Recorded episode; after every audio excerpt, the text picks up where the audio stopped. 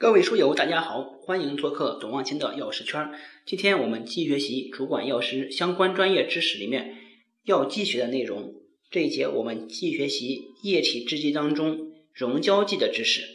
溶胶剂指的是固体药物微细粒子分散在水中形成的非均匀状态的液体分散体系，又称为疏水胶体溶液。溶胶剂中分散的微粒在一到一百个纳米之间。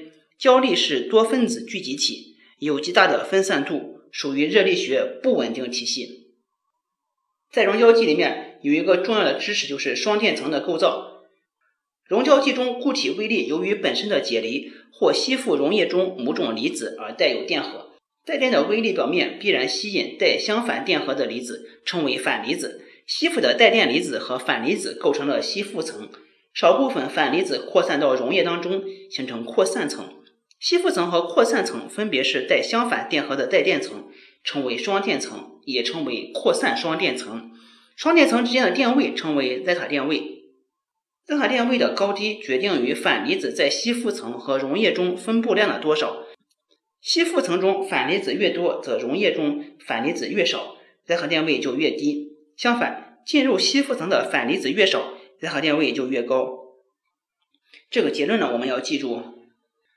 Z 核电位越高，斥力越大，溶胶也就越稳定。